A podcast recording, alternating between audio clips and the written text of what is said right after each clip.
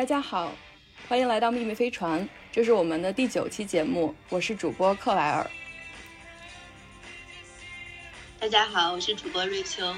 啊，本期我们请到了崇哲，崇哲是一三年开始投资特斯拉，然后也是特斯拉一直以来长期的支持者和这个股票持有者。然后本期我们来和他啊一起聊一聊特斯拉、Elon Musk 旗人，还有就是对于无人驾驶的一些了解。然后崇哲，你来自我介绍一下吧。啊，好啊，感谢那个 Claire，呃，刚才的介绍。然后，呃，我自我个人的话是那个软件工程师出身的。那呃，大概从呃一二一三年开始，在硅谷那边也是从软工程师开始做起吧。然后中间也做过一些自己的项目。然后呃，疫情后我就回国了。然后呃，目前的话是在做早期的风险投资。嗯，然后特斯拉这块的话，我也是关注的比较早吧。嗯，从大概一三年开始，我呃第一份工作工作不久吧，然后就开始也是投资特斯拉的股票。然后对于伊隆马斯克特和特斯拉也是持续保持关注。嗯，对我突然想起来，我自己人生的第一条朋友圈发的还是关于伊隆马斯克。嗯。对，然后所以你很高兴那个有机会跟大家聊一聊呃相关的话题。所以你第一条朋友圈是哪一年发的？关于 Elon Musk？二零一呃，大概就大概是一二年吧，就是因为我我用那个朋友圈用的比较晚啊，就微信刚那个注册的时候也主要是聊天嘛，那朋友圈没有没有太用。嗯。然后我发第一条好像是关于他的那个 Hi，他当时写了一个。叫做是 Hyperloop 的那个 design，这是唯一他就是吹过的牛当中没有实现的一个了，是不是？呃，应该应该严格来说不算是没有实现，因为他当时写这个 design documentation 时候说的就是，呃，这个东西我我把 design 写好了，我公开出来，但是我没有精力去做，然后你们如果是想做，可以拿着我这个 design 做。啊，事实上现在也有一些世界上有呃几个团队拿着他的这个 design 现在在实现，但他他本人其实并没有去参与实施这个项目，对。嗯嗯，那你觉得就是你所理解的 Elon Musk 他是一个什么样的人呢？因为我觉得这个世界好像就是在啊，就是对他的了解一直是随着时间的发展，然后他。的公司的经营情况的变化一直在变化的，就比如说之前 Tesla 就是上市之前，然后上市之后经历了这些，然后不断的有各种私有化，然后包括那个 ARK 给给他的各种预测，到现在他就是今年底呃去年 deliver 了大概九十三万辆这个 Tesla，就是一次一次的冲破大家对于他的认知，就是我就是很好奇你所理解的 Tesla，呃你所理解的 Elon Musk 是一个什么样的人？嗯，就是。他当然是一个很复杂以以及非常有争议性的人嘛，然后，呃，但是就是呃，我个人觉得他身上有几个特质，而且可能是大众没有太关注的东西吧。就是第一个，其实他是我我觉得他是一个特别有这个叫大爱和非常悲天悯人的一个人吧。然后，可能这个特质最呃能够得以体现的一个点是他啊，可能你们也看过这个故事啊，就是当时那个。呃，他们在测试那个猎鹰九号那个火箭的时候，因为最开始没有客户嘛，然后所以说他们就，但是他们得测试，就是说这个火箭能装多少东西，对吧？发射，然后最后他们呃想了半天，呃，用马斯克就把他自己的第一辆的那个 Tesla Roadster 那个跑车装了一个假人，然后放在火箭里发到那个轨道上去了，所以所以那个跑车至今还在绕着地球旋转。然后在那个跑车里面，他们就不是放了一块电路板嘛，然后那个电路板上就写了一句话，叫做。Made on Earth by humans 嘛，那其实就是说，在他眼里其实是有很很有那种天下大同的那种感觉吧。那那这这个特质，其实在今天这个呃极度撕裂的社会上，我觉得是世界上其实比较啊可贵的一个特质吧，对吧？就就今天来看的话，不管是国际国家和国家之间，或者国家内部，其实都会有很多。不可跨越跨越的这种鸿沟吧，好像是无无法弥合的伤痕。但是，嗯，从他的角度来讲，好像就是我们整个人，我们考虑的是整个人类的未来吧，或者说我们是作为一个种族在想一个事情。然后，这个其实就这种思想也是贯彻到他做的事情。所以，他其实你去看他解决的一些问题啊，不管是能源也好，这个面临面对 AI 的挑战也好，或者说可持续发展这些东西也好，其实他都是站在一个人类。啊，人类的这个角度来解决这个问题，啊，我觉得这是他一个挺大的一个特质吧。然后第二个就是他的性格上其实是是，他其实是一个非常矛盾的人，是一个 almost 是一个谦逊和这个偏执的矛盾体吧。就是如果你去看他的一些采访或者他跟人的一些这个 interaction，其实大部分时间他是一个挺谦虚和挺内向的人，就是他说话他。他其实都很有礼貌，然后包括不管是任何时候，大家谈到说他的一些成就和他的一些贡献，他都会说啊，其实这不是我的成就，或者说是我那个团队的，不要给我团队个 credit 这样子。但是同时，他当然也是一个对吧？这呃，可能更多人了解他的是一个这种怼天怼地的这么一个性格吧，对吧？就是他在反正推特上也这些什么议员啊，什么各各种政要啊，各种什么什么做空他的这个投资者，他也都骂过。嗯嗯，所以呃，这，然后然后包括他采访的时候，他也能够很大方的承认自己错误嘛，就是包括当时 Model Model 三那个在呃产能爬坡的时候啊遇到了很多问题，他也是说到是其实很多错误是他自己自己啊错的嘛这些决策，所以说呃从这个角度来讲，他也是一个性格的矛盾体吧，然后这可能跟他那个，因为他前段时间在那个节目上也说过他自己其实患有自闭症嘛。也有关系，就是性格在某些程度上会比较极端嘛。嗯，对，然后因为他这些，我觉得这种矛盾的性格吧，也导致就是说，当然了，就就是说本质上来说，这个公众对于一个这个名人吧，对吧？嗯。有有有误解，或者说不能清楚的了解他们的本质，这个才是一个常态。就是你你把这个放按在任何一个公众人物上，都是都是这个样子的啊。当然，对于他。他因为他这些矛盾性格吧，就导致这个世界当然是对他的误解会更深刻一些。我觉得，那个如果你像你你刚刚说的，其实你不管在美国媒体、中国媒体，你看啊，他现在因为特斯拉取得了一些成功嘛，可能这些声音稍微小了一点点，但是还是争议不断嘛。但是你如果回到哪怕一九年，对吧？疫情前一九年，其实在美国、中国，中国还还有很多人说他是美国版的贾跃亭，对不对？这这这些论调。我感觉最近好像没有听到说他是，就反而就是感觉他有一点像超级英雄的这种形象一直出现在媒体面前了，就是感觉他，呃，说的很多东西最后他都一个一个实现了。嗯，然后我觉得他的就是我去读了他那本自传，我就明显感觉到，其实他的成熟也是伴随着他一个一个公司慢慢的实现的。就是他一开始那个 Zip Two，然后丢掉了他公司控制权，他整个人就是状态很不好。然后到他呃建立那个那个 X.com，就是 PayPal，然后他也失去了控制权，就是公司发生一场政变，然后他就是比较平和的去 handle 了这个情况，最后还。就是继续投资陪跑，然后到最后就是 SpaceX、Tesla，就感觉他的其实包括他承认自己的错误，他当年可能也从一个不承认自己错误，觉得自己什么都对，到现在慢慢的就是能够 acknowledge 自己有一些就是做的。就是失误的事情，然后现在就是非常坦然。我觉得他的就是让我觉得他的成就是能看到，就即使我是一个就是只是在一个就是现实生活当中通过阅读他的东西，然后读他的各种就是无论是说采访呀，还是呃自传呀，我都能感觉到这个人一直在不断的成长。嗯，确实是的，他肯定是比之前要成熟很多。本身就是呃来讲，但是我个人觉得，如果你把今天和比如说一九年的他比，我觉得可能变化没有你说那么大，因为你你是在一个可能十十年二十十年的这个维度来说的嘛。嗯。然后，但是你很明显的能到，比如说一八一九到今天这三年，公众对他的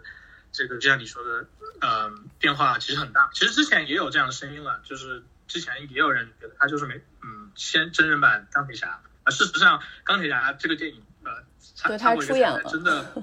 去 stay。取过景，对，而且他本人也在那个里面出演了，嗯啊，对吧？有一部分认为他是钢铁侠，有一部分认为他是骗子，就是对他的评论其实非常两极分化嘛。那如果说一八一九年是呃骗子那一端还很强势，或者说是呃就比较主流，那到今天可能是另一端，对吧？就像你说的比较主流，但是这个其实本质上是大众会，其实大众本质上还是会成功来 judge 你，其实说白了就是因为在这两年成功了。啊，所以大家就会这么说。那因为前两年，呃，一八一九年的时候，可能特斯拉还是遇到很多困难。即使那个时候的马斯克明明已经发明了这个啊可回收火箭，但是质疑他的声音依然不会断。所以其实大家还是会去看这个一个人成就来反过来去透射他是一个什么样的人。那那这是一个群体思维的一个一个弊端。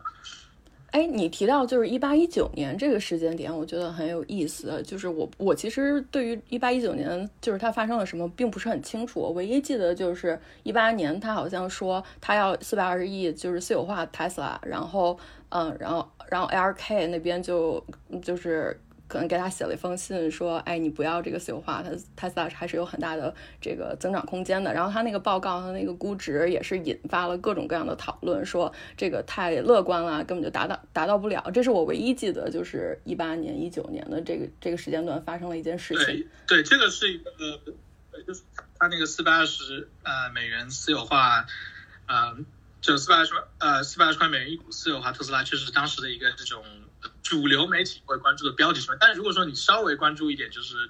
follow 特斯拉那个紧一点吧。其实当时对特斯拉的批评特别多嘛，就是如果你看，呃，包括很多空头或者说就看衰特斯拉的发言，呃，就你今天看当然会觉得非常 ridiculous 嘛。但是当时那个节点，很很多人就说，哦，比如说呃，马斯克其实一四年还一五年的时候，他就预测说，二零二零年的时候，也就也就也就去年特斯拉会交付大概五十万辆车，那去年特斯拉差不多大概四十九万。其实这个预测非常神奇的，就是说，如果你看任何很难，就是说在，比如说七年前就预测我们那一年，对吧？卖车到但是其实如果你看整个特斯拉空头，其实非常缓一个论点，而而且不只是说卖不到五十万辆，可能他觉得十万辆这样都卖不到。然后所以其实你你如果关注特斯拉的话，它其实受到批评远远比这个啊四百二十五收呃私有特斯拉那个呃要多。比如说大家呃很多人会说。特斯拉 Model 3根本就没有，呃，没有 demand，没人会买这辆车，谁会谁会花这个，比如说五万美金去买一辆电动车啊？这这真的是一八年的论调，嗯，对，或者说还有一个论调就是说啊，只是现在卖得动，或者说是吧？呃，有一些品牌只是因为呃传统车厂还没有进来，对吧？呃，等到他们进来，等到这个当当时说的是啊，那个如果呃 Jaguar。啊，发发布了他们的那个 iPace。如果说 Porsche 发布了他们的那个 Taycan，啊，这这几辆车都会在这个豪华电动车市场把特斯拉打得体无完肤。大大家从我们今天站在今天来看的话，是不是这样的嘛？对不对？但是当时这这真的是当时的舆论舆论环境。所以你觉得是什么使得他就是能够就是承受这么大的压力之下，然后现在把特斯拉做的这么成功？像 SpaceX 呀，这他还建了，还有一些其他的公司，嗯，嗯，对，就是呃，就是说，如果你你是想说他呃，比如说为什么在各个领域能够创建不同的公司的话，我觉得，嗯，我觉得第一点的话，就是还是这个人确实是非常天赋天赋异禀吧。然后如果你去看他的那个呃自传里，其实也有写他小时候的一些事情嘛。然后他是真的，比如小时候可以翻一本大英百科全书，然后把里面的事实都记下来。而且他记的这些东西，就学知识的时候，他是非常的，我的感觉是非常的 quantitative 而不是 qualitative。意思就是说，比如说他他里面举了个很很有意思的故事嘛，就是说呃，比如很多人会说啊，月亮对吧？月亮这个离地球很远很远很远。对，就是大家是以 quality 的，就觉得说啊，这个东西就很远，但是他能够记住，比如说月亮离地球啊那个距离就是 exactly，比如说三三十八万多公里，呃，就当时他能够回答上这个，就是他理解的东西和呃很多人学习东西其实是不太一样的，就是他能够做到非常的 qualitative。然后因为这个特质呢，就是呃，他的第二点比较重要的就是说他做很多事情，就是他自己也一直在宣扬，就是。或者所谓的第一性原理出发嘛？那第一性原理其实就是说，我去看每个学科的时候，我只去从最底层、最底层的科学，对吧？最底层的定律来往上推导，然后我从底层往上设计，说我想要的是什么，而不是说，比如说，呃，其实大部分人在思考问题的时候，很容易把一个现状当成既定事实，比如说我们。从学校里面学完知识，毕业了，工作了。当我们工作的时候，就会说，哦，啊，比如说我们我们如果造汽车的话，我们就说，因为现在汽车现在最好的汽车全都是这么这么这么造的，那我们最多只会做一个类比，或者说往在这个之上做一些很这种 incremental 的改进，对吧？因为我们相信说现在在做的这些事情就已经是对的，或者说大面上是对的。但是呃，它的很多公司，如果你去看 SpaceX 也好，呃，或是看特斯拉也好，它是从底层呃原理说，OK，我们如果想要便宜的发射火箭，呃，想要到达火星，那么我们必须要做的一件事情是让火箭可回收化，对吧？因为嗯，之前之前所有发火箭都是说，我们我们一级火箭发完了，一级火箭就基本上就砸到地上报废嘛，对吧？那你可以想类比一下，就是说我每次。坐飞机到另一个国家，那我我我飞机快，我飞机不降落，快降落的时候，我所有全都降落伞降下来，然后那个飞机坠毁，那那这个肯定不是一个能够那个降低成本的方法，对吧？然后所以所以结论是我们需要可回收火箭，但是当时的状况是没有任何一个实体，包括主权国家，包括美国和中国或俄罗斯这样的主权国家做到过这一点。但是从物理上来讲，你肯定是能够做到的，对不对？因为这个东西肯定是不违反物理。的，所以下一部分就是说，我们怎么怎么从底层去设计这一个可回收，因为我们一定要做到。所以啊，从他有这个这个思维的模式，就导致他可以从底层创新很多东西。啊，然后呃，除此之外的话，就是我觉得他呃还是非常具有冒险精神嘛，就像你刚才说的，其实如果如果你看他早期这个创建。呃，SpaceX 和 Tesla 的经历的话，其实是非常困难的。就首先，他把他之前两个呃 g p 和呃 X.com 或者说 PayPal 收购的这个资金全部投到这两个项目，其实这个是很呃很少见的。因为通常如果我们对吧，如果你有两个成功收购，那时候可能他的那个 net asset 有大概。两百个 million 就两亿美金的时候，其实你不会再想哦更大的钱了。但他基本上那个时候把他自己所有的家产放进这两个公司，而且这两个公司并不是是那种非常稳定的。就是如果你看那个时候他们传承节点，呃，那个时候移动互联网刚刚兴起的时候，他其实完全可以去做，呃，风险远远更低、收益远远更高的项目，对吧？呃，但是他其实是这他选的这两个方式，呃，是这个风险极高。这这两个，这这两个方向。啊，他自己是如果其实他当时在创建 Tesla 和 SpaceX 的时候，他认为只有大概百分之十的成功几率，但是他愿意把全全部身家压在里面。啊，所以这个他的冒险精神和这个 take risk 的能力是非常强的，然后同时他也愿意去试错，嗯，比如说 SpaceX 前面啊几次火箭其实都发射失败了，就是这个可可回收火箭其实都没有成功嘛，但是他愿意。基本上是赌到最后一分钱嘛，就最后一次发生，他如果说没有成功的话，其实那公司就破产了啊。但他愿意，他没有说 OK，我比如第一次、第二次发射失败了，我就及时止损，对吧？嗯。那他还是一直坚持下去。我觉得这个和他呃这种冒险精神嘛，或者说愿意 all in 的精神，他能够做这种颠覆创新，也也是很有关的。我觉得他零八年的那段经历，就是说这两家公司相继就马上就在破产的边缘，然后突然之间拿到了政府的一些就是关就是对于 SpaceX 的一些投资或者是 funding，然后突然之间就起死回生，然后 Tesla 的就是就这段，我觉得像电影都不知道怎么，就是我感觉如果是一个编剧，可能都编不出来这样的故事。对，确实非常电影化吧，就是。一般电影的情节不都是对吧？呃，主主人公必须压到最后最后一次，对啊才能成功。那确实是这个，那他确实是在那个经济危机的时候，呃，发射成功了他那个那个火箭嘛，这样呃回就是回收成功回收那次火箭才拿到拿到合同。嗯，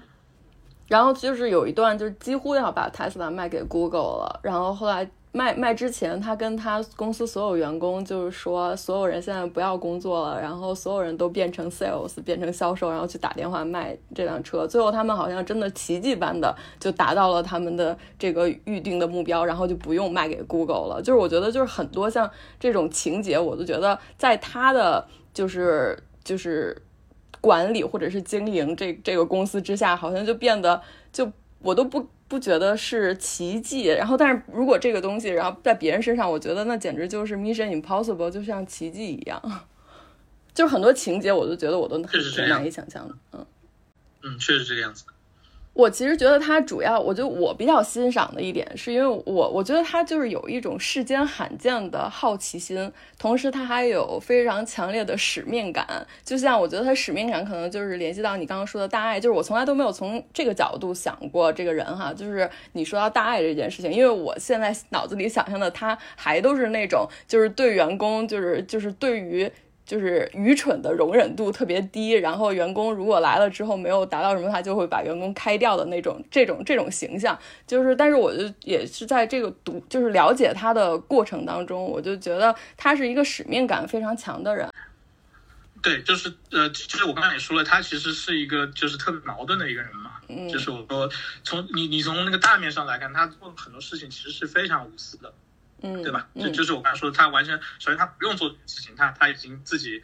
可本来可以过一个很好的生活啊，以及他做也许也可以不用自己的钱来做，呃，或者说他不用，对吧？嗯，这么 all in，对吧？嗯，呃，他其实，但是他还是选择去做这些事情，包括其实他做的过程中，呃，遇到了很多批评，嗯，但是他还是坚持去做，因为他觉得这个是一个做人类作为一个种族应该做的事情，但是确实像你说的。落实到这个细节上，对吧？他可能是一个特别不宽容的人，因为，因为对他来说，因为他他完全理解这个事情有多难，对不对？就像我刚才说的，从创业之初就说，嗯，这些公司可能只有百分之十的几率来成功，所以落实到这个执行层面的话，他必须要保证每个这个每个每个部分都完整，才能增加这个可能微不足足道的这个成功的概率。所以说，他对于员工其实会。偏向严格嘛，反正之前网上也有传，他有可能当场会解雇。如果一个员工做了他觉得愚蠢的事情，对啊，他可能会当场解雇。这种事情都有发生过。嗯，但是我这这里想说的一点就是，呃呃，他觉得员工 incompetent 和员工 make mistake 是呃或者说呃 fail 是两件事情。就是说，他其实是鼓励员工去试错，意思是或者 take 叫叫 risk taking。就是说，如果就是说，如果你知道这件事情，比如说百分之九十的概率会会会错，我不知道呃会发生什么，但是有百分之十的概率它会对，那我们可以去试一下，对吧？就是这个叫 take intelligent risk，对吧？就是我们可以去试，因为试对了，我们就可以往前走啊。在我们知道的这个情况下可以去试，但是它不能容忍的是 incompetence 或者叫 stability，对吧？就是说你不能说我我在一个能够。能够明明做对的事情况下，你把这个事情错，这个他是不担。所以有时候大家会混淆这两个概念嘛，其实这两个概念还是差挺多的。但是他完全 OK，说说，比如说包括他最近发的这个新建嘛，啊，就是发这个新建系列的时候，他其实前面做的 program 就是给你测试，而且可以 fail。而且包括 fail 的时候，他们有时候甚至还会庆祝，因为他们采集到了他们需要的数据来 diagnose 为什么 fail，这个是他们还会庆祝。就是 failure 对他来说是 OK 的，但是不能是 incompetence 或者 stupidity。嗯嗯。反正总结一下，我觉得 Elon Musk 就是个全才吧。之前看他那个之前前期的一个采访，说他就是说。总是比如说在飞机上，然后需要填一些，就是说他的是职业，他永远是填的是 engineer，就是说他就非常有，就包括你说的物理啊、工程啊、科学啊这些背景，同时就是他也是一个企业家，然后又能融资，又能去经营工厂，还又能跟这个各种政府投资人搞关系，然后就是在经营这个公司的时候又有领导力，像你说的，他又有执行能力，我就觉得他是一个。就是很全才的这么一个人，所以我觉得他就是在我的印象里，我觉得他就是可以封神了。接下来就是说关端呃，我们刚刚聊了很多，就是 Elon Musk 这个人，还有他的特质。然后我想接下来就是聊一下特斯拉，就是特斯拉为什么就是在它年销售不到一百万辆车的情况下就到了这个万亿市值，就是这个是其实大家现在就是铺天盖地的分析，然后包括就是特斯拉一直以来像我们刚刚聊的，它从它诞生以来它的争议就非常大，然后再就是说你。帮我我们就是说，呃，讲述这个就是你的理解之前，我想说先给我们的听众一些呃 context，就是就是说万亿市值什么概念？万亿市值就是目前我刚刚去查了一下，只有那个呃，目前万亿市值只有六家公司，一个是苹果，一个是微软，还有那个沙特阿拉伯国家石油公司，就是那沙特阿美，还有谷歌。呃，亚马逊，然后之后就是特斯拉。之前是 Facebook 在一二年的二二一年的七月，其实进入过那个万亿美元俱乐部，但是最近又掉下去了。就是与此同时，就是让大家理解，就是 benchmark 对标一下国内的，就是现在国内最大腾市值最大的是腾讯，然后世界排名第十一，然后大概有六千亿的市值，然后阿里巴巴是排名二三，三千七百亿的市值，就是 Tesla 在这么短的时间内，然后做到万亿市值，然后同时在年销售额。就是年年那个不到不到一百万辆车的情况下，就是其实是一个让我觉得是一个挺奇迹的。包括它其实很多分析师一直在，就是你也知道，就每年每个 quarter 都会分析那个报告预测，就是大家可能都没有想到它能够这么快的啊达到这个万亿市值。所以我们也很好奇，就是说你的一些分析和理解。嗯。呃，确实啊，就是特斯拉关于市值这个事情，也是就像我刚刚说的，呃，空头吧，或者至少比较喜欢呃说的一个点吧。至少就是说，OK，如果我们横向比，对吧？我们比较特斯拉和比如说福特或者 GM 或者对吧别的大型的车厂，那特斯拉的交付就是从数量上来讲啊，可能只是它的一个，啊，当然现在不是了，就前两年可能还是，而且现在可能是至少也是百分之二十、百分之十、百分之十五或百分之三十这么一个一个一个。规模吧，然后但是但是特斯拉整个的市值比刚才我说的所有那些公司加起来还要高，对吧？嗯。为什么？呃，我觉得呃，从我们从纯投资的一个角度来讲，本身这个就是投资也有不同的这个风格吧，对吧？不管是这个呃嗯，但是就是呃，我我举一个很简单的例子吧，就是其实嗯，现在的价格是你对未来预期的一个呃，回到今天的切线。这个这个应该大家可以理解吧？就是说我打个我打个比方吧，就是说苹果今天呃市值大概是好像前段时间突破三万亿对吧？没嗯，然后到了吗？如果说对对对，好像前段时间突破过三万亿吧，然后就大概这个数吧。呃，不管怎么样，啊，就我们假设它是三万亿好了。然后呃，苹果可能因为现在它的那个 P E 并不高嘛，那就是大家假设，因为它确实很赚钱，然后它的这个财务。呃，确实可以支持它今天的这个企业。那假设我们假设三万亿是一个比较合理的估值型的票泡沫，那那那一个很简单的问题就是说，如果说资金成本是百分之十，假设意思是你你哪怕借钱，对吧？你你你可以有百分之十利率借到钱。那如果说你你有上帝模上帝视角，然后你你穿越到去年的今天，对吧？啊，那那个时候你愿意多少钱买苹果股票？如果我上上帝下来告诉你，呃，今天。我值三万亿，那那个时候大概应该是愿意花两点七万亿去买苹果，对不对？嗯，因为如果你资金的成本是百分之的话，那你苹果已经可以给你超过百分之十的回报了，因为算会三万亿。那再往前，那如果你你二零一九时候愿意多少钱买苹果，那就是你百分之十，呃，减掉两个百分之十，对吧？就大概你愿意可能两点五、两点六六万亿买苹果。虽然那个时候苹果的市值其实是要比两点五、两点六万亿要低的。啊，也就是说，换句话说，你二零一九年买苹果，如果你在知道所有 exactly 未来会发生什么，且你有百分之百的 confidence 的情况下，其实你愿意给苹果一个很高的估值，比那个时候远远高的估值。那我说这个原因是因为，其实股票这个东西还是对未来你的预测返回到今天的一个贴现。那其实最后还是就是说，市场最后怎么 agree on 特斯拉未来发展？或者十年以后，二零三零年，当特斯拉特斯拉官方给的数据是二零三零年大概要交付二十个亿度电每年的这个电动车，到那个时候，如果你结合它的这个规模，它的这个 gross margin，啊，那个时候特斯拉应该值多少钱？然后贴现回来，对吧？那那但是当然争议的点就在于，你怎么知道二零三零年会发生什么？那时候没有一个上帝下来告诉你二零三零年会发生什么，所以说其实现在今天的万亿市值就是等于。二零三零年那个那一年会发生什么的一个市场的一个呃平均的一个预期吧，嗯，就是如果你信特斯拉的那个时候够一年交付两千万辆车，且呃达到百分之四十的毛利率，百分之四十毛利率的话，那你贴现回今天啊，甚至我们都不说那些自动驾驶或者说别的一些东西，哪怕它能达到这个钱，今天一万亿其实不是一个特别呃大事情。当然了，反过来说的话，因为它的这些估值是基于对未来那个预期，那对如果那个未来这个预期有一点点变化，比如说最后大家说 OK，它比如说很多分析师认为它只能交付啊一千万辆车，而不是两千万辆车，那这个市值可能就会变化比较大。所以其实大家也是在观察特斯拉过程中，越来越去修正对预未来这个预期。嗯，但是其实就是说，它你你刚刚说的那些估值，它是基于肯定很多变量、很多前提假设。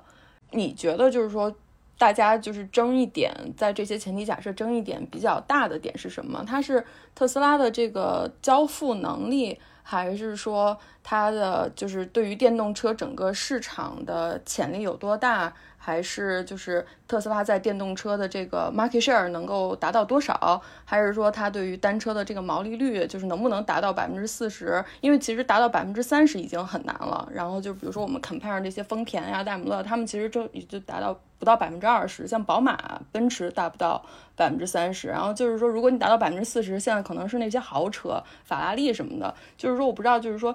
嗯，它现在就是大家这个分歧是分歧在主要分歧点，在这个前提假设哪一点？嗯，其实你说的刚才所有的点全部都有分歧，然后只不过是说呃，在某一个时间段，对，嗯，在某个时间段哪一种分歧会占主流吧？那比如说我们还是回到一八一九年，只是那个时候，呃，电动车本身这个作为一个大的品类，有没有未来或者未来有多大啊？其实是。这个事情本身就是有分歧的，就像你说的，整个的市场前景其实就是有分歧，对吧？如果你回到一八一九年、一七年，其实很多人会觉得说电动车就是一个玩具，或者说电动车，对吧？就在呃，其实前几年在美国，美国就是啊，电动车就是一个 glorified golf cart 嘛，对吧？这是一个呃过过誉的这个这个打高尔夫那个小车嘛。然后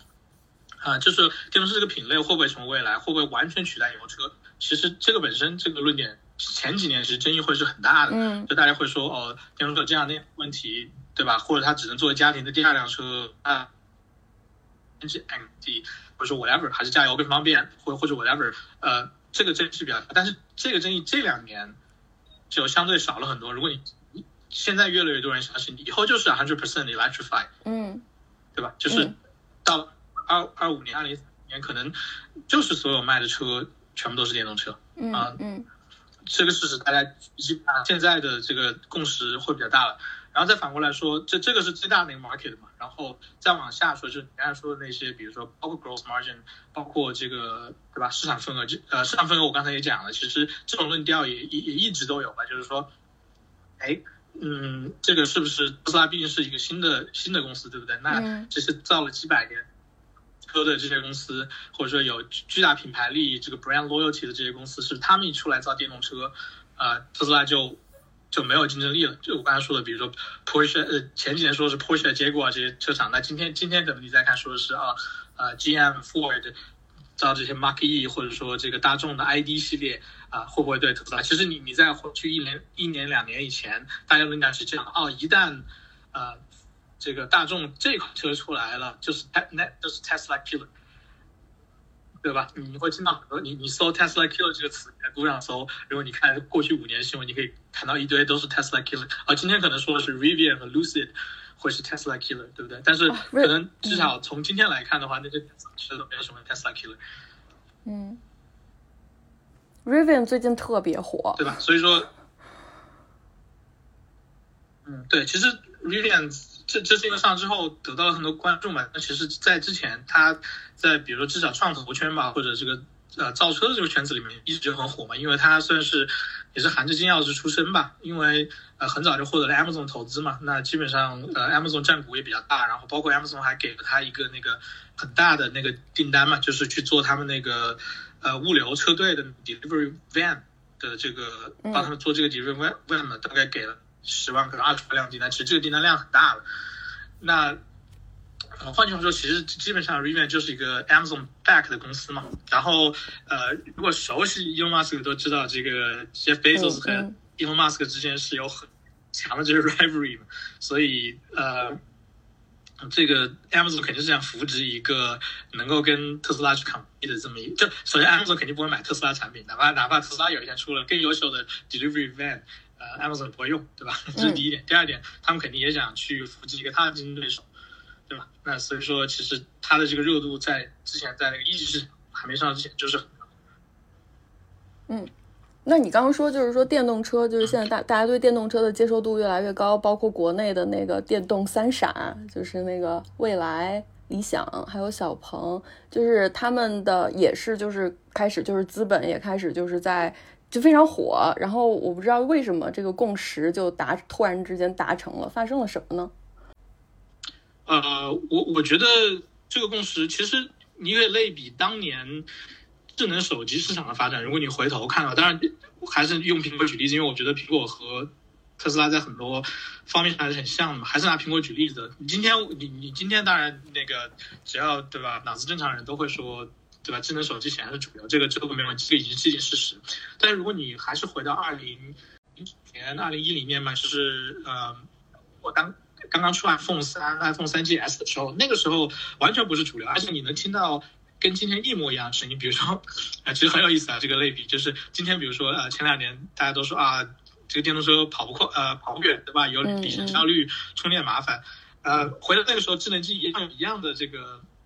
问题啊。因为如果你还记得的话，我不知道你你们那个时候多大，但是 零九一年，如果你那时候还有那些翻盖的手机或者诺基亚的手机的话。那些手机续航挺强的，就是你一个诺基亚那种呃低配一点的手机，可能你充嗯续个三四天或者甚至一个礼拜，对吧？然后但是智能机那个时候不可能，智能机到今天你基本上半天一天就用完了。当当年可能更糟糕，对吧？就是一天吧。其实手机续航当年也曾经是这个批评啊智能手机的一个点，可能你们你们不记得了。那那我再讲一个点很有意思的点，跟汽车也很像，就是今天比如特斯拉很多人。呃，批评特斯拉一点就是特斯拉第一这个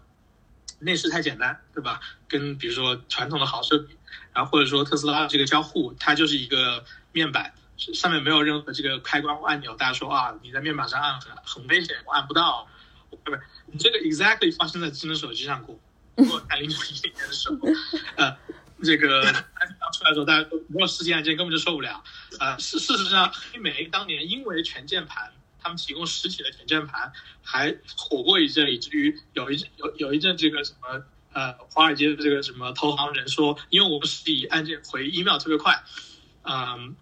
所以我就喜欢实体按键，全键盘实体按键，事实上还是黑莓很多年的一个卖点，对吧？嗯，呃，其实你去类比就会很像了，就是呃，但但是实际上最后发生什么我们都知道了，对吧？嗯。所以说，所以说我我觉得这个共识，呃，也是一样达成的。其实很简单，就是说，越来越多人用上了电动车以后，当当你没有用的时候，你会对这个产品有很多误解，呃，而且当年哦也是一样的，智能手机当年也被认为是极客，或者说一个很小众的市场才用，而且定价也很高。对，这个跟电动车很像。现在电动车很多人批评也是比这个油车贵嘛，对吧？呃，定价也很高，啊，是小部分人小众市场。啊，其实电动车前几年有一样的质疑，但是这几年。大家能看到看到这个特电动车的交付使用的人越来越多，然后大家能够看到第一眼这个产品的体验，且是完全优于油车的，啊，所以从这个角度来讲，肯定是建立了共识的，对吧？那大家对这个电动车的理解深了以后，有更多人用了以后，呃，当然这个就是电动车会是未来的这个认共识就达成了嘛，或者说至少是在更大的概率、更大的这个人群中达成达成。那从产品体验的角度来说，电动车比油车的优势是什么？嗯，其实呃，这个优势有很多方面嘛，就是比如说我我个人觉得呃，就是可能每个人的这个呃角度不一样嘛，对吧？那如果说比如说你是一个对于使用成本特别敏感的人，那电动车比如说呃这个使用成本会比油车低很多，这个这里面包含了。呃，这个电的，因为比如说跑同样的里程数，电价比油价低很多，可能能低到取决于你是在家里充还是在外面嗯用公共充电桩，那可能能低到百分之二十到百分之三十这么一个 range，就是五分之一、三分之一到五分之一这么一个 range。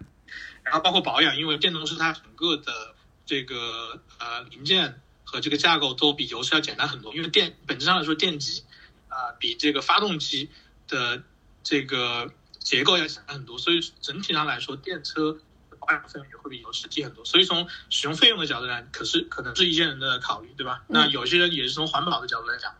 因为呃，其实呃，油车排尾气还是我个人还是觉得是一个很大的问题。虽然说大家都不提这个事情，其实是因为呃，这个可口可乐公司不想让你知道吃糖不好一样，啊，对吧？啊，汽车公司也不希望你你知道气尾气有多么不好，但是就是你。呃把所有这种排放尾气的排放变成零排放的车，其实对公众的健康都是有好处，自己也有好处。嗯啊，有的人可能会 care 这个。那我从产品的呃交互方面的话，现在电动车厂的这个软件上的交互明显也是好于呃有车的，包括可能有人知道自动驾驶啊，或者这个呃软件定义汽车这些方面的话，啊、油车的体交互体验其实其实真的是没有办法跟电动车比的。然后如果你说车的性能来讲，我刚才嗯。漏掉了，就是说，呃，不管是驾驾驶性啊、操控性方面来讲的话，电车也是远远优于油车的。嗯嗯，刚刚就是其实我们一直在就是在这个过程当中，呃，一直无法就是嗯跳过的一个词儿就是自动驾驶，包括讲到特斯拉，然后人们也会自动的想到就是自动驾驶，就是呃很好奇，就是特斯拉现在在自动驾驶的领域发展的呃怎么样，然后就是自动驾驶的一些现状是什么，我就是很好奇你的理解。嗯，呃，从路线上来讲的话，现在自动驾驶大概可以分成两个流派吧。就是当然，当然，呃，每个公司可能它有自己的一些小小的 tweak 在这个流派上，但大致大面上两个流派就是一一一个是这个叫做激光雷达加高精地图加传感器融合的这么一个呃配置。那呃，其实这个的思路就是说，呃，啊，我先讲另一个路线吧。另一个路线可能就像特斯拉这样的，就是说，基本上是用摄像头。呃，早期他们用了毫毫米波雷达嘛，但是去年其实他们把包括毫米波雷达也拿掉了，基本上就是说，OK，我摄像头就可以去做自动驾驶。然后这两个路线的思路大概是，呃，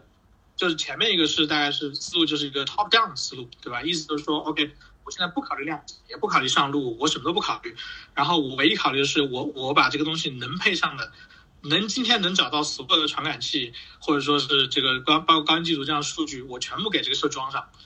然后呢，呃，然后呢，我来看我最大能够达到什么样子的，我我直接就 target for L four L five，对吧？那摄像头这个这个 approach 的思路可能是跟都是 bottom up，什么意思？就是说我。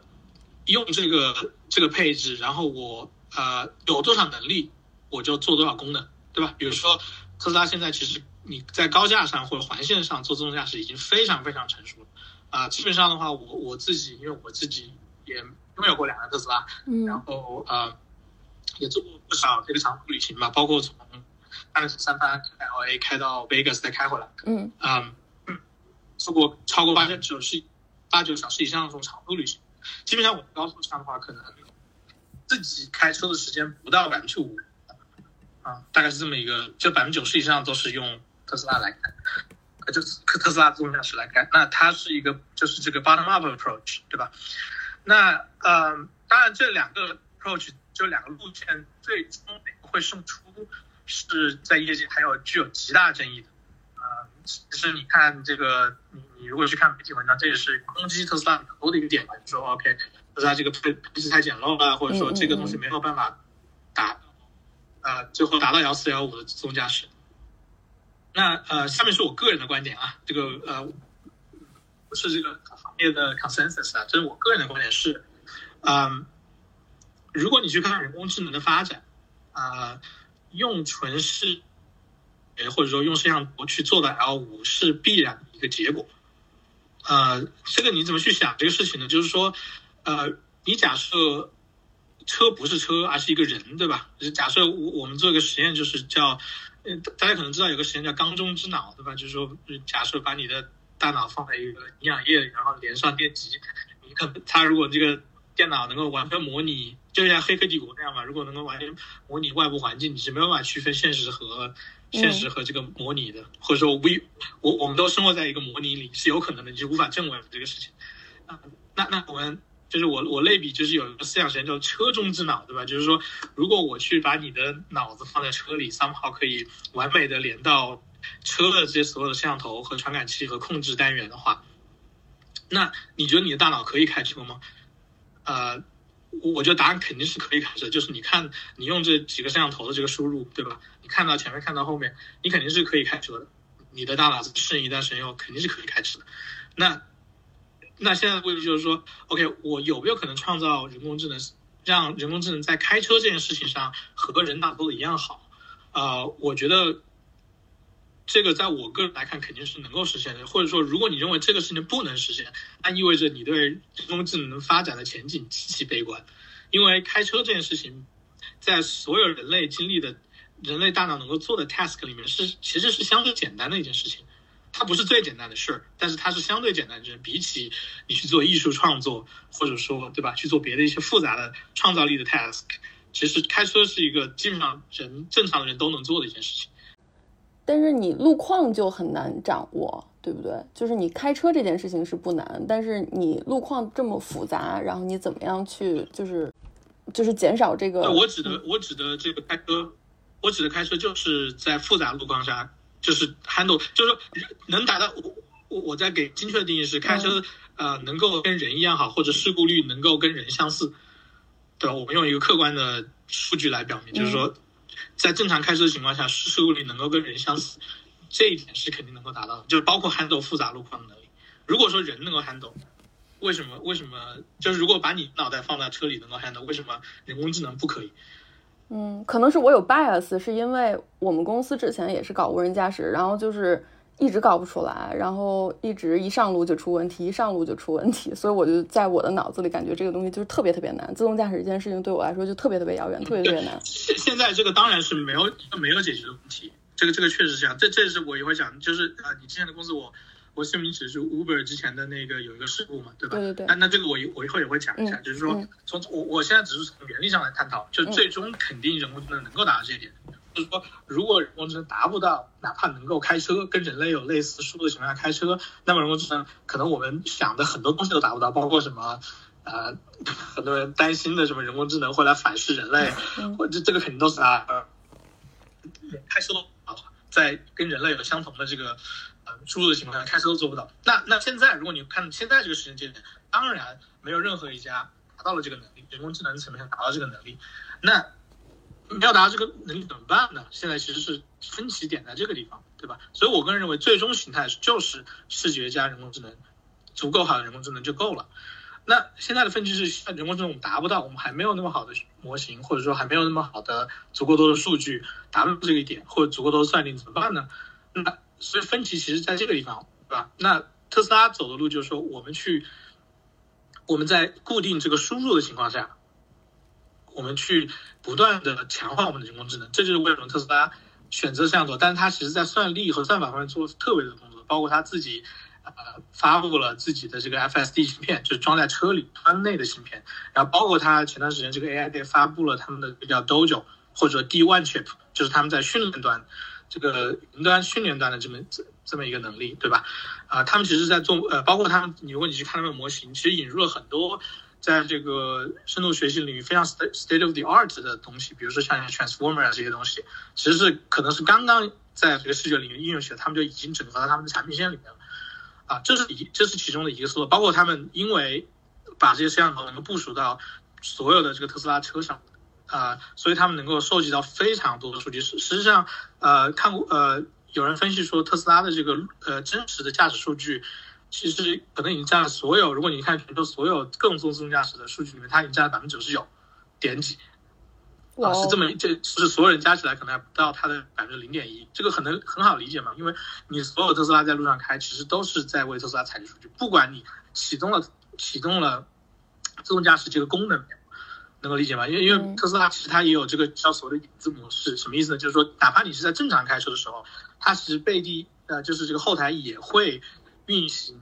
啊自动驾驶，然后他会去看，OK，你人是这么开的，对吧？那我自动驾驶预测是这么开，那如果说两者差距太大的话，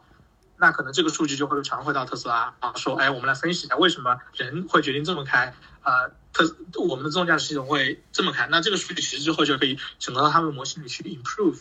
啊，这个他们这个自动驾驶的能力，啊，它所以说特斯拉其实是在没有在传感器端发力，而是在算法算力和模型方方面发力。那我们回到刚才说的第一个路线，就激光雷达加高精度加传感器，那那这个说的是什么意思呢？那其实它本质上说的是，OK，我们现在没没有能力去太大的太快的提高我们的人工智能，那怎么办呢？我们就给它上上最好的辅助工具，我我可以这么说，就就好像一个人不会骑自行车，你是去努力平衡这个自行车呢，还是给自行车加上两个辅助轮？嗯，那我个人觉得，其实激光雷达加高精度加传感器的这个路线，其实就是说，OK，我们人工智能没有那么聪明，但是我们把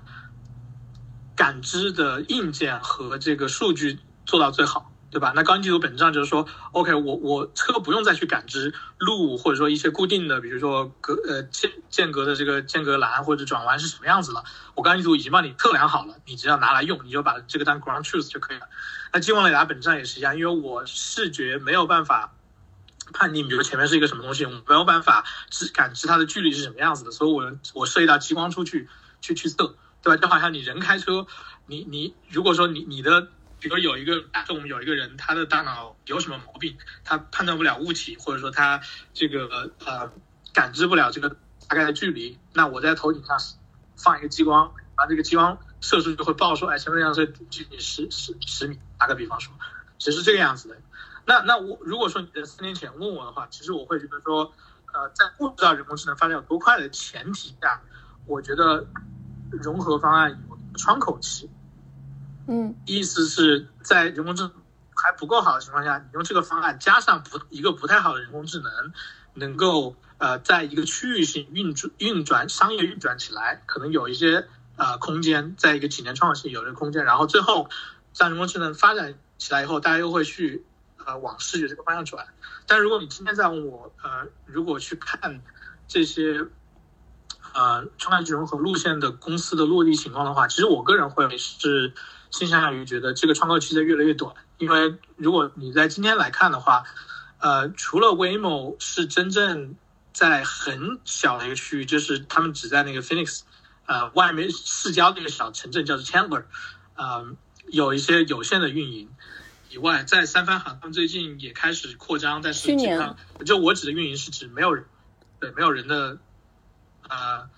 就是没有没有权的情况下能够去做商业运营。对，今年他们刚刚来，呃，去年吧，应该是进入了，但是还是有人的嘛，对吧？还是安全员的。嗯嗯，其实落地是非常慢的。那别的其他的公司就更不用说了，基本上是逃不开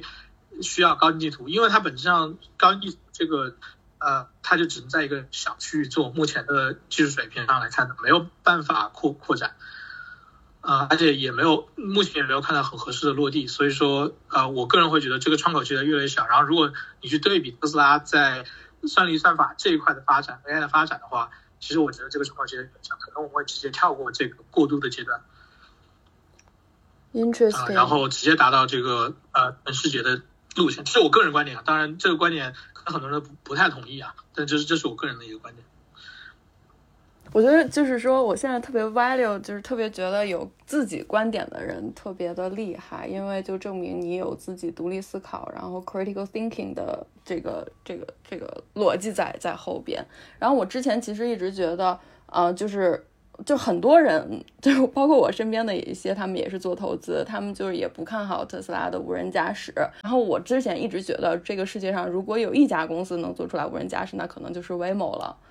但是你今天就是提供了一个新的思路去怎么看待这个这个问题。然后你刚刚说到，就是说那个嗯，无人驾驶，你你能就是大概讲一下，就是你对于现在这个无人驾驶现在这个每个公司的这么一个情况的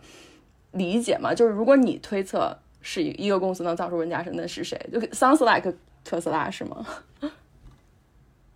对，从我个人角度来讲，当然我我。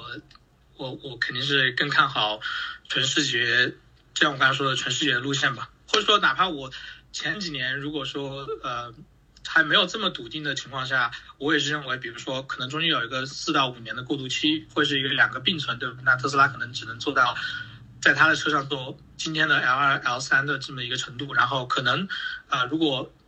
什么好的情况下，Waymo 它已经可以在一些城市商业运营起来，而且我说的这个。运营起来是指的没有人驾驶，且大家真的付费，而且可能是在至少是十个城市这么一个量级去做这个商业运营。然后在四五年之后，会发现这个特斯拉的这个自动驾驶逐渐赶超。但是就像我说的，今年我今年如果你再问我这个问题，我觉得呃，从微 a 的现状以及当然我不知道每一个公司的情况，因为其实说实话，除了特斯拉，你你能够真的看到。呃，大家在用 Waymo，你大概可以看到一点点视频吧，基本上是 Arizona 那边的有些 YouTube 博主会发一些视频。其实大部分公司的情况你是基本完全不知道，他们偶尔会丢出一两个 demo 出来，然后除此之外，你基本上不知道他们真 真实的情况是什么样的。呃，我只能说从我看到的呃事实的落地情况来看的话，哦，by the way，我想说的一点就是，你走激光雷达加高精加传感器融合这个方案。的一个很大的优点，也是为什么很多公司选择这个，呃，这个路线的一个优点，就在于你非常容易出 demo，用这个方法，因为你可以过渡你和你一个很小的区域，比如你公司，呃，周围，呃，比如说十公里之内，你用高精度把它全部扫上，对吧？然后你上最好的传感器，然后你去，甚至我我怀疑他们在里面做了一些 rule base 的东西，对吧？啊，那其实你是可以很容易出一个很好看的 demo，对吧？你可以。拍一个你在你周围的这一段封闭区域，然后开的特别特别好，啊，但是这不是一个 general solution，但非常容易出 demo 啊，所以我怀疑这也是为什么目前的很多自动驾驶公司，我们也只能看到 demo，而其实不能看到它实际的情况怎么样的这么一个原因吧，嗯，但是不管怎么样，就是像我刚才说的，从目前的落地情况来看，我个人觉得融合路线这个窗口期在越来越短。然后，呃，特斯拉的这个进步会越来越快。如果你去看特斯拉最近一版的这这个 FSD 十点八版本的这个呃驾驶，我觉得已经不输给呃很多封闭路段 L 五的能力。OK。嗯，所以，所以我今天让我去判断的话，我觉得，呃，我个人是觉得特斯拉肯定是这个啊更有概率、更大的概率解决这个问题。嗯嗯，我不知道你你知道不知道那个 Aura 就是也前段时间上市。嗯，其实 Aura 当然在就是这一批公司里面算是我个人觉得是算的算是做的不错的吧。就除了 Waymo 这种有 Google 加持的公司以外，就纯从 startup 做起来的，呃，Aura 算是技术很不错的。但是我觉得还是。呃，那批公司我会更倾向于看 Waymo 的发展嘛，因为 Waymo 肯定是一个还目前还是一个在那个路线上是一个领头羊的角色。那如果 Waymo 做不了东西，呃，其他公司我觉得会比较难吧。嗯，那如果你是 Uber 的话，你现在会怎么做呢？S，如果你是 Uber CEO 的话，嗯，啊，这个是一个 billion dollar question。Honestly，Honestly，我不知道，但是呃，呃。呃，我觉得我会，我觉得我至少会，就是说，如果嗯，你在 Uber CEO 的角度来讲，如果你至少觉得无人驾驶这件事情会对你的商业模式是一个本质上的颠覆，对吧？因为这个时候你相当于你公司呃司机的这个网络就相当于 at some point 就没有用了嘛，对不对？嗯。呃，如果说你认为这个事情是对你一个颠覆，但是像如果 Uber 的现状，他自己因为也其实本质上是停掉了自己对。自动驾驶的这么一个呃，就是自研的这么一个一个部门嘛，那所以说，呃，但是你又要说，OK，如果这个驾驶呃这个技术一一旦落地成熟，我需要第一时间拿到这个技术，被授权这个技术，嗯，啊，那我觉得和早早点和哪哪怕你说 OK，我分辨不出来哪个路线更好，那早点做投资布局合作会是呃。一个非常重要的事情吧。那比如说投资，像你说的投投资 Aura，或者说跟 Aura 有一些呃并购这么一些呃呃事情，是一个可以做的事情，我觉得。然后包括其实 Uber 前段时间跟特斯拉也有算是间接有一点合作，吧，力也是通过 Hertz 对吧？对，就是有一点点合作，就是相当于是 Hertz 去买特斯拉的车，然后 Uber 的司机再去长租特斯拉。那我假设是 Uber 和特斯拉其实是至少在。是有这么一个合作的一个友好的关系。那如果我是 Uber CEO，我会我会说，OK，能不能在这个如果特斯拉解决了这个问题，实现了 L4、L5 的话，那第一个授权给我们的这个司机用，或者说我们锁定足够多的特斯拉车，让我们的到时候 Uber 有足够多的自动驾驶的车队。因为我 assume 如果那个时候特斯拉真的解决了 L4、L5 的问题，那特斯拉可能这个车真的会一车难求。对吧？因为本质上来说，你 你可以把车，嗯，放出去，就它本身就是一个 Uber 司机，对吧？对，可以给你赚钱。那这个这个 economic 可能会特别特别好，所以早一点 secure 这种 partnership 可能是呃目前能做的事情吧，我觉得。嗯嗯。那就刚刚提到，就是说自动驾驶它的量产和商业落地，你觉得最大挑战是都有什么呢？这个是不是还要分乘用车和商用车两个来两方面来讨论？嗯，我觉得这个问题的话，就是其实刚才也探讨的差不多了吧？我觉得如果你从本质上，你从本质上来看，目前最大挑战其实就一句话，叫做人工智能还发展的不够成熟，嗯，对吧？啊，就是如果有，像我跟你说，如果有跟人类在开车这件事情上一样好的人工智能，嗯，那么所有的问题都不是问题，目前所有的 challenge 都不是 challenge，对吧？那如果你看今天的现状，在人工智能发展还不够好的情况下，那是呃挑战是什么呢？其实就是你要么上了配置，就是说激光雷达、高精地图这些东西上了配置，你基本上是没有办法量产的。哦，那你就？为什么？自己运营车队去在一个很小、固定、很小的固定路段去去跑这个事情。啊、如果你比如说像特斯拉这样做摄像头以上的为准的，那么你的应用场景目前来说肯定是受限的，你只能在高速或者说一些，当然现在 FSD Beta 其实是呃其实是有这个走这个 local 呃开 local 能力的，但是就是说你整个来说呃你还本质上还是一个 L 三的 L 二的 L 三的产品，对吧？就是说还需要人坐在方向盘后随时准备接管，还是这么一个现状。所以如果现在本质上的最大挑战，不管是乘用车还是商用车，其实就是人工智能发展的不够好，在我看来。嗯，那就是说刚刚说的是呃特斯拉的这个路线，然后如果是 Waymo 的路线，它的现在的挑战是什么呢？对，就是我刚刚说的，其实威包括 Waymo，包括呃 Aurora 也好了，其实本质上来说还是一个呃，因为它受制于首先这个传感器它这这个，因为它不光是传感器，因为很多人我我看很多人喜欢说啊传感器这个价格现在也在降或者怎么样，但是不光传感器，还有包括算力，对吧？就是你车也要配到相应可以处理的芯片，而且其实还有一个本质的问题啊，大家明白一个本质的问题是，嗯，你如果要 handle 所有的情况，其实你视觉还是要好。因为激光雷达是没有办法认清一个，本质上是没有办法识别一个物体的。很多时候，比如说如果你激光雷达和视觉有了冲突，你还是要问说，我相信激光雷达的判断，还是相信视觉的判断？所以你视觉最后大规模生活还是要视觉足够好。嗯，所以说综上来说，还包括高精地图，你覆盖的这个路段其实现在是很少，所以总的来说，你看到的现状就是，包括 Waymo，包括 Aurora，它只能。它没办法上量产车，这种车没有人买得起，目前。然后第二是，它只能在非常小的路段能够做这件事情，就像我刚才说的，千了或者三番的一部分区域，其实三番它现在也没做到嘛，对吧？它还需要安全员在上面。我就说，你什么时候能够把人拿掉在三番？这这是一个 big question mark。嗯。所以说，呃，对，就是这条路线本质上来说，你不够通用，不够通用，meaning 你换一个地方就没法开了，然后以及成本太高，meaning。普通价呃，这个消费者不会买，所以你又没办法量产，你只能自己去造这些车。可能如果哪怕有 Waymo 这样财财力，成百上千辆可能也就是极限了，对吧？嗯嗯。而且因为你车啊，其实你收集数据很慢的，那会导致你你的这个人工智能的模型的提高会更慢。嗯嗯，所以我这个是第一个线路目前最大的一个瓶颈。嗯，那那你觉得就是说，嗯。无人驾驶它的最最好的应用就是落地是是不是卡车啊？因为我想象就是说现在就是这么多就是运输，然后包括就是嗯路路况也更加的容易一点，然后就是包括那个 Rivian，我就觉得是就是它最近特别火，就是是不是因为就大家比较看好就是嗯卡车的这种落地？就这个我我完全不懂。首先呃。首首先，呃，首先我 我要说一点，就是卡车，呃，呃，其实也分皮卡和那个运货的卡车，对吧？英文如果英文的话，一个叫 pickup truck，嗯，一个叫 semi truck，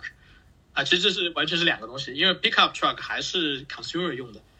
就是还是就是正常的人，就是这个终端消费者用的，然后它其实要要开很多这个 local 的线路。那你说的，比如说绝大部分是高速这些事情，可能是呃。你说的是 semi truck，这是其实是两种两种完全两种不同的车，啊，这这是我首先要 establish。所以其实 Rivian 它不做，目前是不做 semi truck，所以这些所谓的光开高速啊，可能跟 Rivian 的关系不是很大啊。反而如果说你说上市公司，那就是比较 focus 在嗯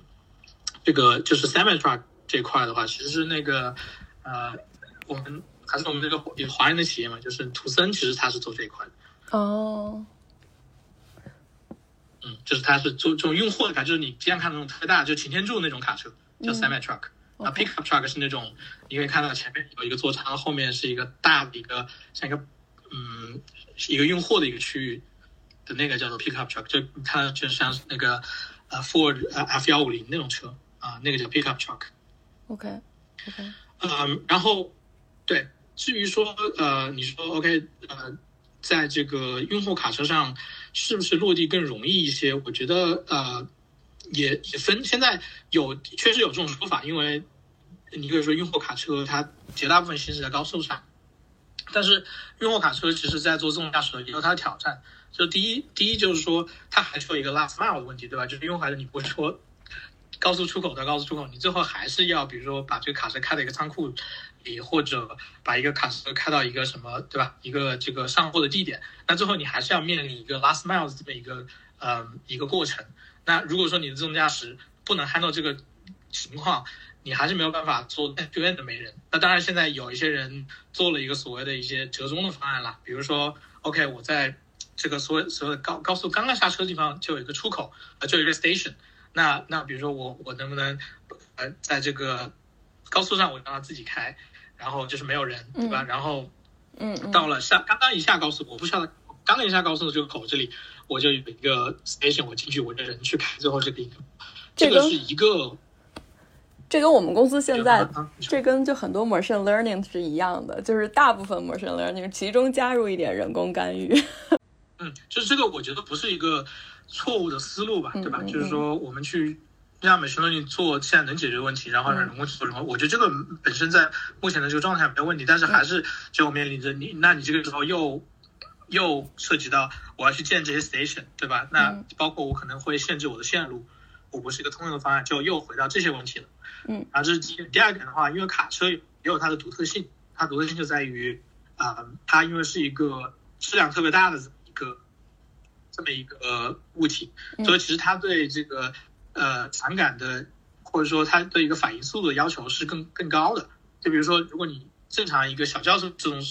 距离是这么多的话，那这个卡车的这种距离要比它长很多很多，特别是在装满了货的情况下。嗯，对，那实际上反而对你的这个这个自动驾驶的能力提高了，提提出了更高的要求。嗯，所以就是其实卡车的落地，那有它像你说有它的好处，但是其实也有它。非常 unique 的挑战。那最后，而且还是有我刚才说的一个问题，就是说，嗯，首先电动卡车这件事情，我们都不谈，呃，自动驾驶的卡车，因为自动现在自动驾驶平台基本上最后方向还是要坐在电动的一个车上面。那油车其实是会有它的问题。那电动卡车这件事情其实就没有，目前还没有很成熟的落纯电动的卡车落地。嗯，所以说这也是。制约这个呃自动驾驶卡车的另一个挑战吧。特斯拉 delay 的那个其实是 Cyber Truck 嘛，那那个是一个呃 Pickup Truck，就是我刚才说的是可能更多是对呃 Ford F 幺五零的这么一个品类吧。那其实真正呃特斯拉做货运卡车或者叫半吊卡车的半悬挂卡车的这个呃品类，其实是叫 Tesla Semi。嗯啊，那是其实是另一个产品。OK，这个产品啊是刚刚给。呃，百百事可乐交付了十五辆样车，但是离量产也还是比较远吧，相对。嗯，就是卡车完全就是我就没有什么概念。你包包括说的那几种，我其实现在都很难，就是在我的脑子里有有有画像。然后我我还有一个问题，就是说最后你可以 Google 可以 Google Image 一下，就擎天柱和 versus Ford F 幺五零，就知道是说哪两款车。好的。嗯，然后就是我，就还有一个最后一个问题，也是我非常感感感兴趣的一个问题，就是我们现在就是聊了特斯拉，主要是 focus 在它的这个技术，然后你觉得它在公司管理还有这个体系的机制上设计上，就是有有没有一些成功之处，就跟其他公司是不一样的？呃，其实从管理的角度来讲，嗯 特斯拉肯定是一家非常 unique 的公司了。嗯如果你你去呃比较，不管是造车，就是说车厂这个行业，或者说别的，呃，他都自己造，呃对吧是一个非常 unique 的。然后对于供应链的掌控特别强。呃，对，首先，对，首先它这个就是垂直，所谓垂直整合的能力很强嘛，它其实是会去看整个，这这这其实也跟我刚才说的呃，伊隆马斯克这个人的第一性原原理，嗯的这个思维有关嘛，对吧？他就是说，OK，我就很想造一辆这样的车，那其中有哪些环节是可以优化不合理的？那这个优化可能最后细化到，嗯，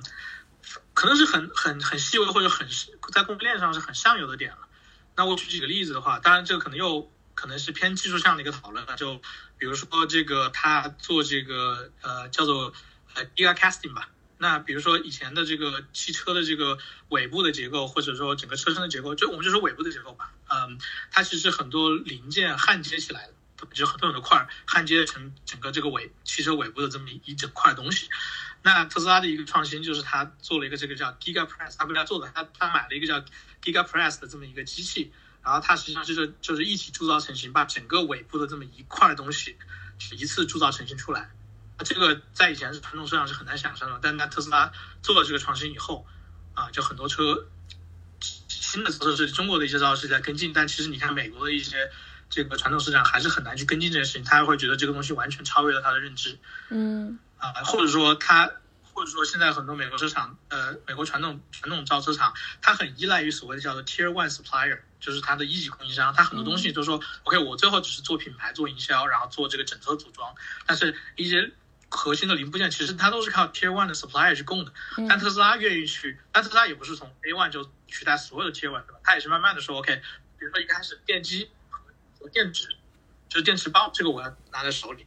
对吧？嗯。然后这，但是比如说电芯还是还是买的，还是 Panasonic 和 LG，我今天您的时代买的。然后，然后他在慢慢的去做别的东西，比如说，哎，他现在也开始做造这个四六八零电池，实际上他也开始慢慢的去做往电芯去做，对吧？嗯然后包括它这个，呃，包括包括它除了电机以外，它现在这个，比如我刚才说的这个车车车身的这些这些一体制造的部件，啊、包括它它最近这个，嗯。呃，新新版的 Model Y、Model 3上有这个热泵 heat pump，也是他自己设计的，对吧？嗯热管理他都会自己做设计，嗯，包括它这个 FSD 芯片，他早年买的这个，呃，他最早年其实用的 Mobile 的，对吧？嗯然后后面中间跟 Mobile 这个决裂以后，他用了这个 NVIDIA 的芯片，而现在他用了自己的嗯其实他的各个环节其实都是 OK。如果这个成为了我核心的这个瓶颈，我就往上游去延伸，我来自己做这个东西。啊，包括啊，就是包括如果你你说在 crazy 一点，它电池上，甚至包括它它以后可能自己会去采锂矿，他会觉得锂矿就是呃这个矿本身采矿这个过程都已经成为它的 bottleneck，供应不上，对吧？嗯嗯锂锂矿太少了，供应不上，嗯自己会去会去采矿，他都已经储备了这些技术嗯，反啊，正就所以这是一个方面。那另一个方面的话，对，然后另一个方面从管理和体制体体制上说，我刚才也提到，就是他其实是非常鼓励人们去尝试试错的啊，他的嗯试错这个过程可能是非常的宽容。嗯啊，然后的话，这个伊隆马斯克本人的话，他也是一个非常技术 driven 和 hard working 的人啊、那比如说他他自己其实，在采访里也说过嘛，他其实基本上现在一周就是工作七天，他基本上没有假期。当然了，当然了，他他的工作期间是 split 在这个特斯拉和 SpaceX 两个公司之内的，嗯但是他基本上是一个随叫随到一个状态嘛。当年在 Model 3厂打波的时候，其实他自己也是就是直接睡在工厂里，他自己睡在工厂里，他就睡在办公室沙发沙发上嗯去，而且他自己去亲自产到产线上去解决生产问题。我不知道有任何一个，我没有听过有任何一个其他的制造业的公司大公司的 CEO 能够做到这一点。对，然后，而且他自己对整个车的这个 technical detail 他自己非常熟悉，然后重大的这个设计决策他都是能够参与，他都自己参与，而且他都是如数家珍的。然后很多其实你看大公司的 CEO 的话，其实对于产品的技术细节是完全不知道的，基本上。嗯嗯，，啊我觉得这也是特斯拉的一个一个特质。然后最后一点，我想呃说一下，就是呃，伊隆马斯克之前很有名的写过一个关于开会的一个 email 啊是吗？呃然后呃这这个对，其实很有意思。我我稍微念一下吧，我我先念一下原文，也不长。好。然后那个他他基本上是对特斯拉内部开会提了三点要求啊。第一点叫做他原文这么写的，叫做 我刚搜了一下，叫 Please get rid of all large meetings unless you are certain they are providing value to the whole audience, in which case keep them very short。意思就是说，就是首先尽量不要弄这种大会，嗯，对吧？然后除非你确定每个与会者都能够得到价值。然后，即使是这样，也让这些会尽量短。它第二点叫做 walk out walk out of a meeting or drop off a call as soon as it is obvious that you are not adding value.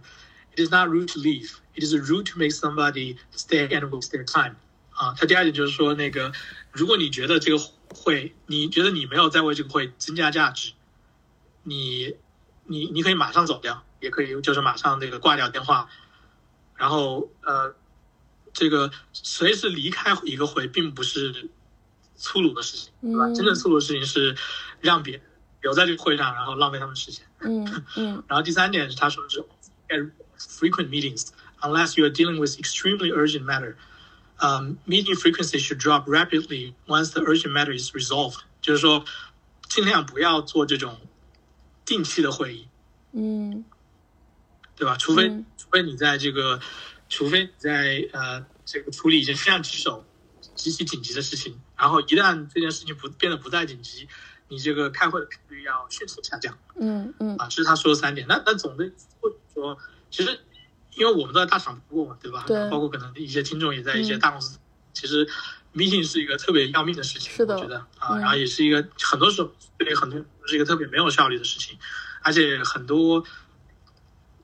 不太有能力的中层管理者，甚至高层管理者，其实会倾向于说，我们有什么问题就去开一个会，是的，是的，就喜欢开会。是的。那其实，马斯克作为一个公司最上面的一个创始人，能够去推动这个公司尽量去减少开会，不要开会，然后不要觉得不开会或者说离开一个会场是一件 rude 的事情，我觉得这个就非常 unique 了。嗯。当然，这个因为这个依然是他写的。是账号被泄露出来了嘛？那其实从这个折从这个侧面折射出他管理公司的时候，其实是可以打破很多成规，然后效率，然后效率质量，而且是真正真正落在纸上的效率，而不是说我表面上看起来很忙，对吧？他是有勇气去打破这个成规的。嗯啊，我觉得这个也是他管理风格啊一个很独特的地方吧。嗯。这个他说的这三点，我们公司现在都有，深受其害。啊，不光是你们公司，呃，当然是每个公司可能都会有嘛。啊，然后其实你作为一个，这也是他作为一个这个创始人 CEO 一个优势吧。我觉得就是说他能够有魄力去改这些东西。那如果一个公司是一个职业经理人来做的话，即使就假设可能你明天变成了 Uber 的 CEO，对吧？那而且即使你知道马斯克这些说的全部都对的，你百分之百认可。然后，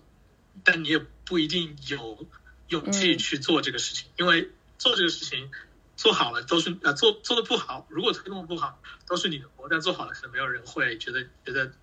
感谢一个职业职业经理，所以呃职业经理人 run 的公司其实是很难去做这样的改动的，对，但是特斯拉或者 SpaceX 其实是有去做这样的改变。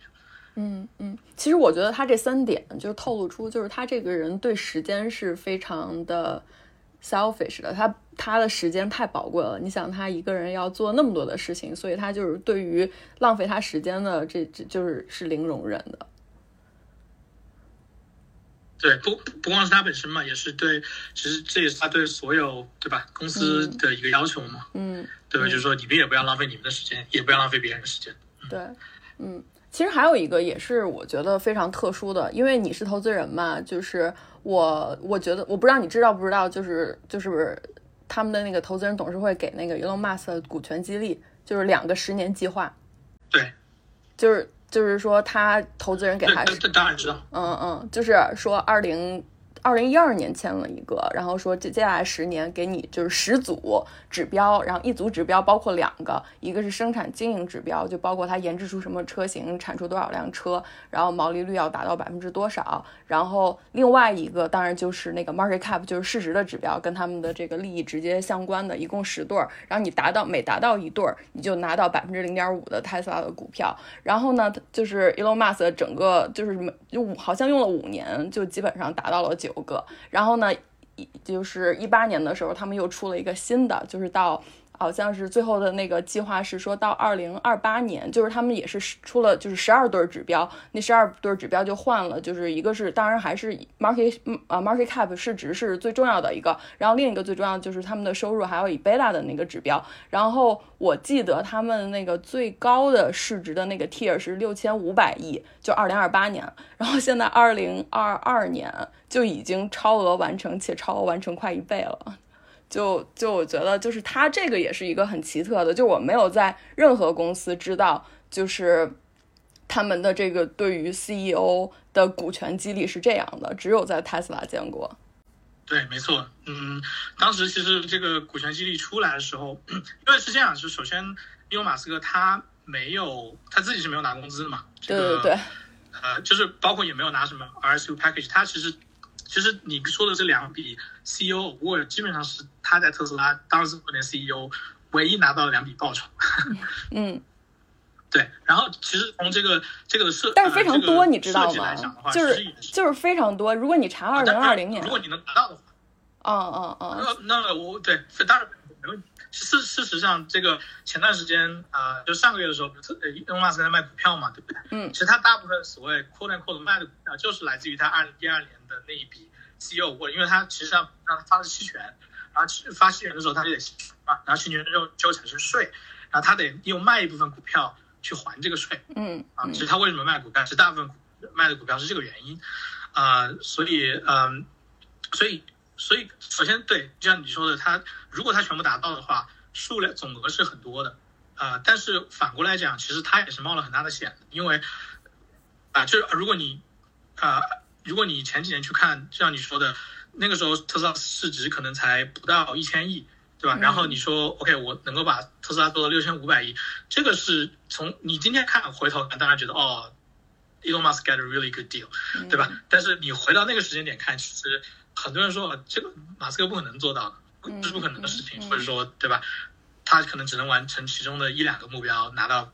一个很小的比例，或者可能如果特斯拉破产，他什么也拿不到，这都有可能，对吧？所以说这其实也是他一个个人的，我觉得体现两点吧，一个也是他的一个冒险精神嘛，他自己愿意去，即使在这个这个阶段依然去愿意赌这个呃特斯拉的一个发展嘛。从他个人的回报的角度讲，但是另一方面，我觉得也是，他其实这个东西是跟股东的利益深度绑定的，对，或者反过来说，呃，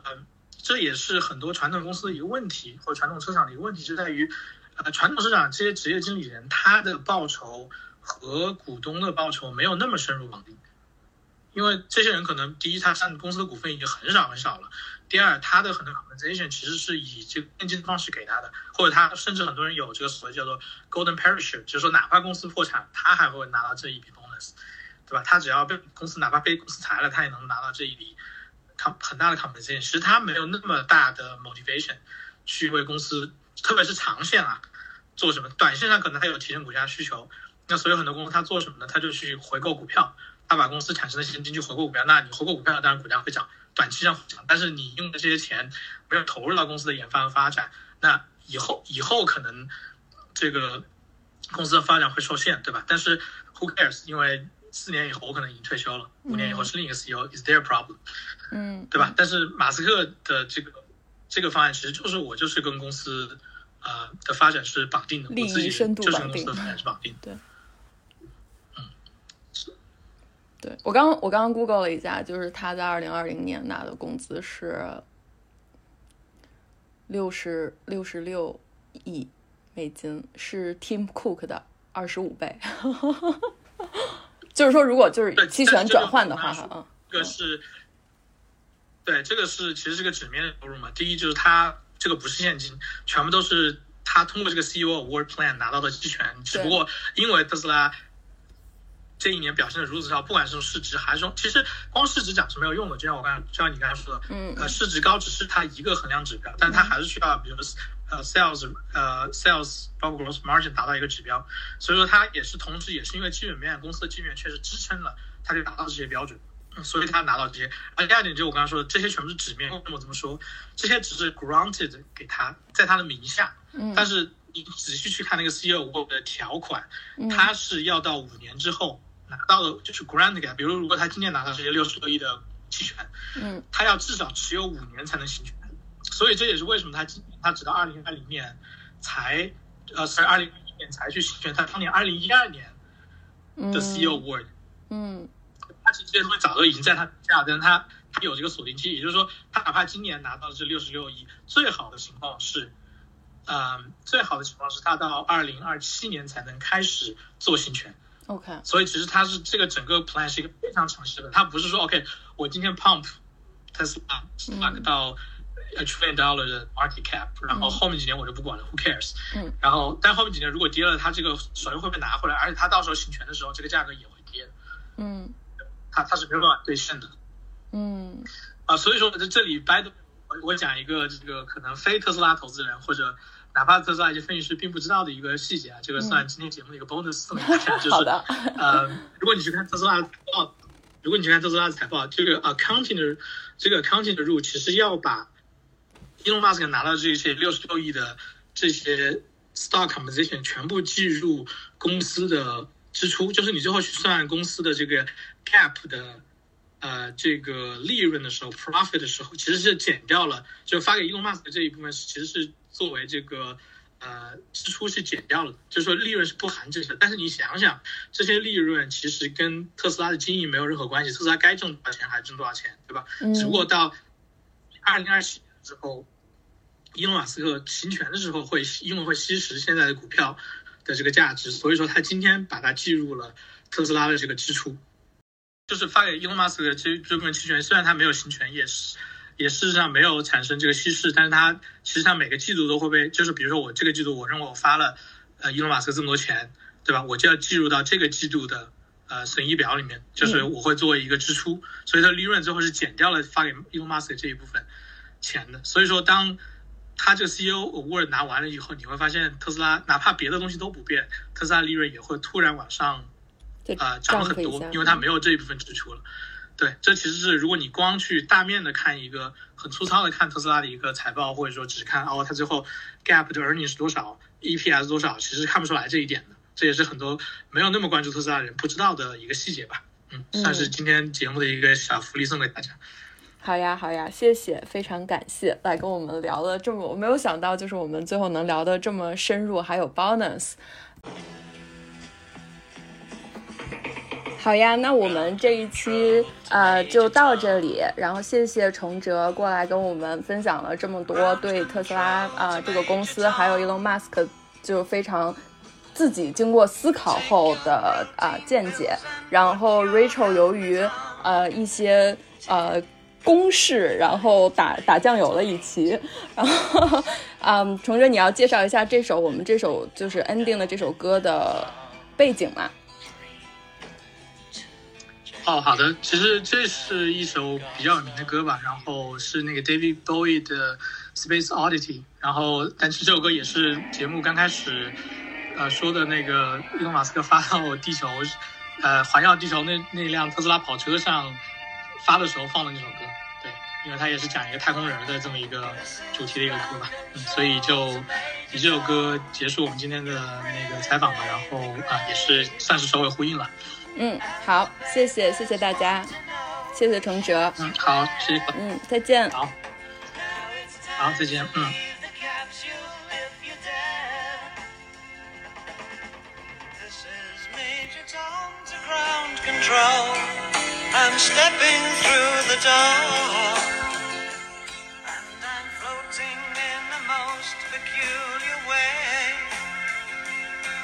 The stars look very different today.